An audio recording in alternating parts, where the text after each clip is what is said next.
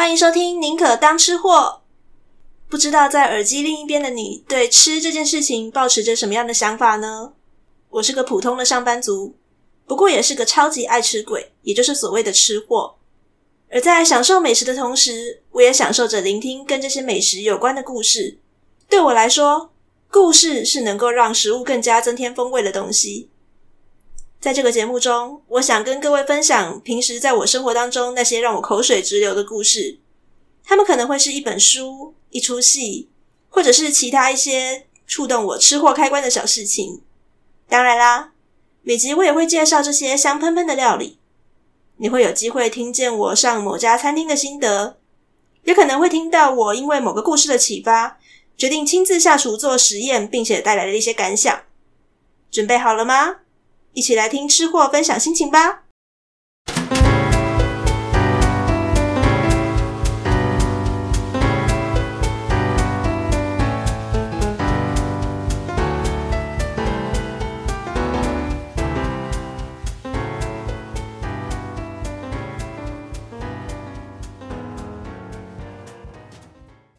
安安，大家欢迎收听《宁可当吃货》。嗯，现在录音时间是五月十六号的礼拜天。其实过去一周，我本来有点想要就是偷懒一下，想说没关系，我礼拜四、礼拜五再录音都还 OK。结果殊不知，大概就是从礼拜二开始，然后整个疫情状况就变得非常的紧张。然后那时候就是每天都是在担心说，哦，我们的那个接下来会怎么样处理？因为好像确诊人数越来越多的关系嘛，所以就变得比较没有心情来录音。那直到昨天礼拜六五月十五号的时候，早上十点多，嗯，大家应该都知道发生什么事情了吧？因为一下子本土病例暴增的关系，然后双北就直接进入了第三级警戒。唉，我一直觉得台湾人，呃，至少在我跟我自己的同温层在内的话，我自己觉得说我们算是还蛮注重防疫这件事情的。但就是一下进入到三级警戒，这个大概是从前年底，二零一九年底，然后开始发生，呃，COVID-19 的疫情之后。第一次真的有觉得说天哪，好害怕的感觉。不过其实慌张也就慌张一下下而已啦。就经过昨天一天的沉淀之后，我就觉得说好像其实我就是照常，然后呢好好的生活，然后呢更注重防疫，然后没事不要乱跑，让自己有更多感染的机会，或者是说就算我可能确诊，我也不要有更多感染给别人的机会。其实我觉得好像我们能够做到的也就是这样子而已。当然，在这段时间一定会是比较不方便一点，就是可能呃，过去会跟一些亲朋好友，然后呢三不五时聚会，或者说呢会去有一些想逛的，例如说展览啊、电影之类的娱乐场所，这些东西都必须要尽量的避免。那现在其实政府也就是很直接的就跟你说，不行，我们先稍微忍耐一下下。但老实说，呃，我觉得看那些暴论的言论，我觉得是没有什么太大的必要啦。因为真的大家都知道，过去这一年多来，台湾人比起就是世界各国的，嗯，其他国家，我们已经真的算是过得非常幸福了。我其实蛮感恩，就是到现在我们还可以拥有一些就是正常的那个社交活动。所以啊，呃，这一两个礼拜的那个不方便，就让我们稍微忍耐一下，然后彼此多多的配合。那我相信，就是如果大家能够团结一心，然后好好的做好防疫，然后尽量的不要到处乱跑，避免让呃造成更多的防疫破口。其实我觉得，就是说撑过这一两个礼拜的话，以台湾人团结的个性，跟我们过去这一年多来做的这么好，应该是蛮有机会再恢复到过去的生活的。那我其实也还蛮感动，就是在昨天消息一发布出来的时候呢，有一些亲友就来纷纷问我现在在新北市租屋，然后在台北市工作，就来问我说我的生活有过得还好吗？嗯，坦白讲，一定会有一些不方便的地方。像是昨天消息公布没多久，然后老板就直接就敲我们，跟我们说，现在开始改成就是呃排班到公司上班，也就是说我跟其他同事要轮流到公司来上班，避免在室内，然后同时有五人以上。其实，在过了一年多之后，才终于需要过这种过防控的生活，我已经算是非常感恩了啦。那提到 work from home 呢，就是这种远距办公，我相信也一定有一些听众朋友可能也是必须面临到在家工作的那个机会。其实以一般上班族的形态来讲，我一直都觉得，就是说在家线上远距工作这件事情，并不会影响到生呃效率哦。嗯，除非你是真的有需要，就是跟人家面对面，然后那种漫长的不知道要开多久时间那种很漫无目的，像我一样广告业的这种偏大部分都是在拉赛形式的动脑会议。不然，其实大部分的工作都算是讲电话呀，然后收发 email，都算是可以呃精准的把这个成效控制下来。那真的有需要开会的时候，其实如果大家都已经很明确的知道目的，然后呢，很精简的发表重点，其实大部分的会议都是还蛮快速，时间都可以解决的。我甚至知道有一些人，他们改成在家工作的形式之后，反而效率变得更高。当然，远距工作也不会是完全没有坏处。不过，我觉得它的坏处比较是着重在心理层面，因为就是你现在在家工作了嘛，等于说你只要打开电脑，甚至打开手机就可以工作了，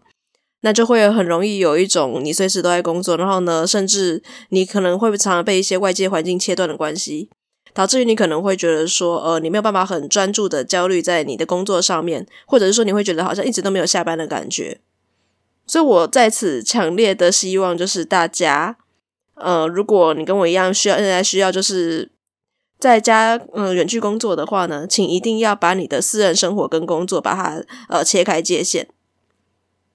如果是家呃稍微比较大一点的人的话，我建议就是你可以直接呃为自己创造个仪式感，当你进入书房就在工作。除此之外呢，你觉得下班时间该到了，你就远离你的书房。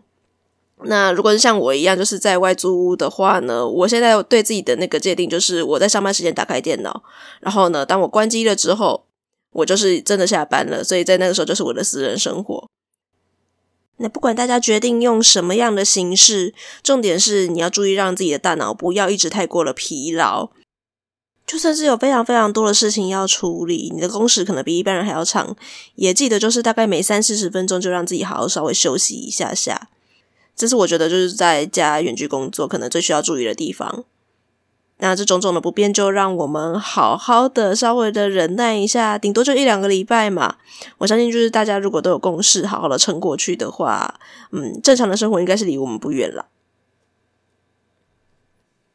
OK，前言结束。那今天要做的主题一样是四块玉文创的和日本文豪一起点点点。今天的主题是和日本文豪一起做料理啦。那其实应该也会是这个系列的最后一集，因为我相信这样子同样都一直讲一些日本文豪的故事，可能对我们的听众来说已经会有达到某个程度的强听觉疲乏。那我会就是在下一集的时候开始做一些新的主题喽。嗯，既然现在是在三级警戒的期间，大家也都不能乱跑嘛，我来想想看有没有什么是大家会在家里面听，然后呢能够成功勾起我们这些失货食欲的东西好了。防疫要做，日子还是要过嘛，总是要吃东西的呀。那里提到和日本文豪一起做料理这本书，这本书比较特别的地方是，它在它很粗浅的分成了两个段落。那第一个段落的话，是一位非常有名的日本大文豪、日本大美食家、日本大艺术家，嗯，斜杠了很多东西，因为他就是一个这么多彩多姿、可以讲很多事物的人。这位日本文豪叫做北大陆庐山人。那他这一生呢，是一个比较充满自信，然后但是个性有一点点孤僻，然后有一点桀骜不驯的人。同时，他就是一个非常追求美学的人。这个追求美学已经到有一点吹毛求疵的境界，所以呃，体现在蛮多地方的啦。不管是他对于他的画作、他的陶艺、他的书法、他的呃文章，然后在做料理部分呢，当然也是讲的这种精神啦。所以他非常讲求的不只是味道而已。他还非常讲究说，呃，我的那个料理做出来，我的外观看起来是不是很有艺术性啊？然后呢，我的吃的东西是不是很讲究时令季节？然后以及我所挑选的那些食材呢，到底是不是最新鲜、最好吃的？然后我的料理手法有没有最符合这个食材的特性？整个就是一个非常 picky 的人。大家不知道有没有看过一部漫画，也有拍成动画，叫做《美味大挑战》呢？美味大挑战里面有一个非常重要的角色，就是主角的父亲海原雄山。如果大家有看过这部作品的话，就可以知道说他就是一个有一点讨人厌的老头子。然后呢，什么东西然后都很要求有他自己的那个一套模板。但是他对料理的这方面的追求真的是没有话说。那据说海原雄山这个角色，他的那个设计原型就是参考北大陆庐山人。所以大家听我这样讲，应该就可以知道说北大陆庐山人是一个什么样个性的人了。虽然大家对诶大陆鲁山人的评价有点褒贬不一，因为他就是一个性格有点怪怪的，然后有点孤僻，然后呢讲话非常的直，就直到会让人觉得有点刻薄。呃，其实你在读他的文章，大概就可以知道说他是什么样的刻薄法。但是呢，他的批评就是那种很一针见血、很直指重点的人，所以就是我觉得。如果你只是把他当成一个值得尊敬的长辈，然后好好的虚心学习他对于料理这件事情的见解的话，你会读得蛮开心。但如果就是你很在乎他的评价的话，那可能就看了就有点不舒服。那我只是一个普通的喜欢做料理、喜欢吃的吃货，所以我没有要带大家去看那些很不舒服的东西哦。但的确，北大陆鲁山人对于料理的见解有一些还蛮值得参考甚至深思的地方，所以我等一下会呃挑选一些段落，然后跟大家来介绍。大家觉得做料理的第一步是什么呢？嗯，这本书一开始先选了北大陆鲁山人料理的第一步这篇文章，那里面就讲到了一个小小的小故事，一个小寓言啦。故事是这样子的，就是有一个男人啊，他反正跟老婆之间有一点不愉快，那老婆跑了之后呢，他就开始一个人独居了。那这个男人心里面想说，嗯，那没有老婆了，那我要先找一块地，找到之后我要在那块地上面种菜，这样我就每天都有菜可以吃。可是这个男的想归想，他并没有出门找地，他只是整天都在家里面游手好闲。那游手好闲，当然肚子还是会饿嘛。所以呢，他就想说，诶，家里面有面包，那我来吃面包好了。那一边吃面包，一边想说，嗯，种菜还不错啦，不然我不要种菜好了，我是养牛养猪，这样我就可以吃肉啦。想归想，他还是一样什么都没有去做，还是一样自食，嗯，继续吃面包。然后想了想呢，他又心里面想说，诶，就算老婆不在家，我还是有东西可以吃嘛。啊，那干脆我也不用去想说种菜种饭好了，我在这里面家里面烧饭好了。我要打造一个非常方便好用、干净明亮的厨房，这样我只要伸手就可以下厨了。想归想，他还是没有任何实际的作为哦。然后当他这样子想了想的时候，然后呢，一天天过去了。当他要拿面包来吃的时候呢，就发现说，诶，面包已经吃完了。所以呢，他就直接把家里面的米拿起来生啃，然后还是一样什么都不做，把米都吃完了之后呢，就开始啃起了那个家里面老婆摆的那个苹果，然后因为他完全不劳动的关系，他就把家里面的面包啊、米啊、水果，所有能吃的东西都吃完了，但还是一样不动的想东想西。那一直想着想着，这个男人的头就越来越大，他的手脚跟身体就变得越来越小。那能吃的东西都吃完了，所以男人最后就把自己萎缩的双脚吃掉。然后呢，还是一样没有东西可以吃，他就把自己的身体跟手都吃掉。最后，他就只剩下他那个想东想西的脑袋了。这个故事听起来有点惊悚，对不对？不过，其实北大陆鲁山人借由这个有一点点猎奇的故事，他只是要跟大家讲一件事情，那就是料理的第一步，甚至是做任何事情的第一步都一样，秘诀就是身体力行。光是有想要动手去做这些美味料理的念头，跟实际动手去烹调这两件事情是完全不一样的哦。好，那大家当已经知道我们实际执行很重要了之后，接下来的重点就是要活用食材。除了要用最当令的、最新鲜的食材来做菜之外呢，也要了解每个食材的特性，因为每种食材都有它的独特的滋味嘛。所以下厨的时候就要把焦点把它放在如何你去把这些独特的滋味，然后把它放大，然后呢，甚至去发挥每一个食材的特性。当然，就是我们会有一些调味料啊，什么盐啊、酱油啊，然后味精这一类的调味品，它当然可以就是达到调味提鲜的作用。不过，其实呃，食材本身才是最重要的。所以呢，呃，那北大陆鲁山提倡的一个概念就是说呢，你要调味提鲜，你应该要在先了解它食材本身的特性之后呢，然后再来做最适合它的调味原则。如果你这个食材本身就已经味道很丰富了，可以只加盐就只加盐，可以只加酒就只加酒。那你不要想说，就是靠那些调味料把你的味食材味道变得很美味，事实上只会变得很复杂而已，而且也是浪费它的食材。这观念我觉得其实蛮好的啊，嗯，当然做菜有两种方向嘛，一个就是用最简单的调味去发挥出食材它原先本身的味道，像是一些呃汤豆腐这种很简单的料理。或者是有另一个方向，就是呢，你用各种食材不断去堆叠，然后让它们互相刺激，搭配出它的很多层次的香味，像是呃印度咖喱这种比较注重香料层次的味道的料理。但不管怎么样啊，其实我现在在做这些菜的时候，不管往哪个方向去前进，我自己也都会注意，就是不要过多的调味，而是去激发出食材本身的味道。那秉持这个主题呀、既然这本书它的重点是 focus 在做料理这件事情，所以当然有提供一些就是挑选食材或者做料理方面的建议。那简单截取几点呢？我觉得我想跟大家分享的是一些挑选食材方面的建议，因为我本身也不太常上市场，可能是是上超市或者是网购食材比较多，所以这些对我来说也都是蛮实用的。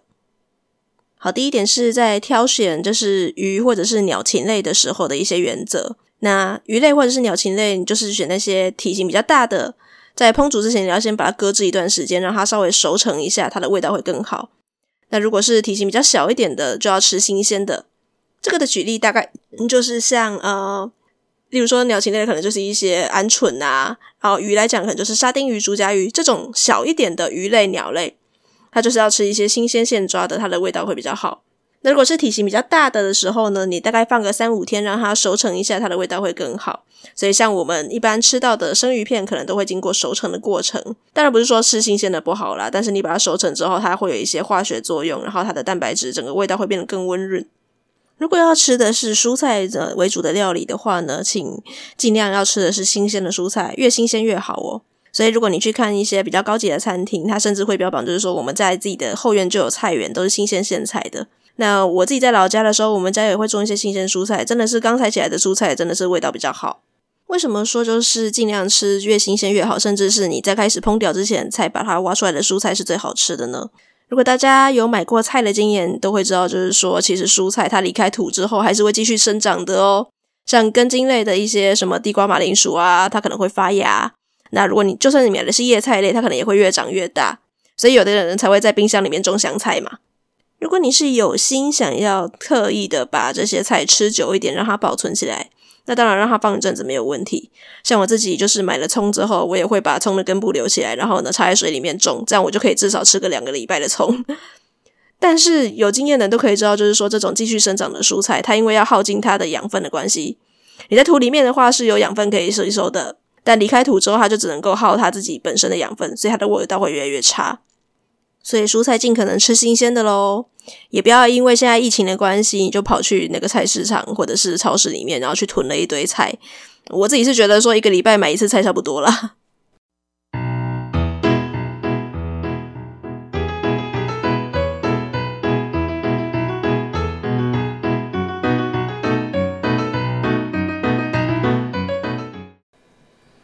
天的下半段节目，想要跟大家分享一下北大陆鲁山人的一些关于料理方面的笔记。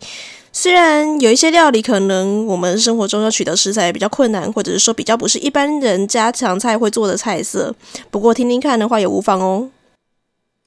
香鱼最适合品尝香鱼的时期是在刚进入捕捞期的时候，到七月上旬的这个时候是最好吃的。如果长到像青鱼那么大的时候，就已经不好吃喽。另外，鲁山人觉得说，它在爆卵之前的香鱼，就是还没有蛋的香鱼，是一种很极品的美味。要吃香鱼的话，就要吃保留内脏的整只香鱼。如果是买香鱼的时候看到已经被清掉内脏的时候呢，就要特别注意喽。新鲜的香鱼适合拿来盐烤，那如果是鲜度比较差的呢，就可以做照烧之类的料理。那盐烤香鱼呢，要从头开始吃，因为头的部分呢是精华的美味。那你可以把那个骨头呢咀嚼过后呢再吐掉。内脏的部分当然也都是好吃的哦，所以记得把香鱼吃干净。在岐阜一带有香鱼粥的吃法，就是拿来煮粥。那这是一个仅次于河豚粥的粥中之王，有机会的话一定要试试看。烤过的香鱼可以把它放凉，然后接下来跟炙烧豆腐一起下锅炖煮，滋味是非常好吃哦。握寿司。握寿司要一口吃下才会美味。你如果拿筷子把它分成两半，或者是把鱼跟料分开吃，就尝不到寿司的美味了。那鲁山人说握寿司不适合妇孺食用，它是一种男人吃的食物。我个人觉得这是偏见啦。吃尾鱼腹肉、铁火卷这种味道比较重的寿司的时候呢，要搭配姜来食用，因为尾鱼它是一种比较带腥味的那个鱼类，而姜刚好可以弥补这个缺憾。虽然竹夹鱼寿司常常看到都是去过皮的，那是因为竹夹鱼如果没有常常适度的用盐跟醋来处理过的话，吃起来就会带有腥味。那如果处理得好的话，其实小竹夹鱼要选带皮的才好吃。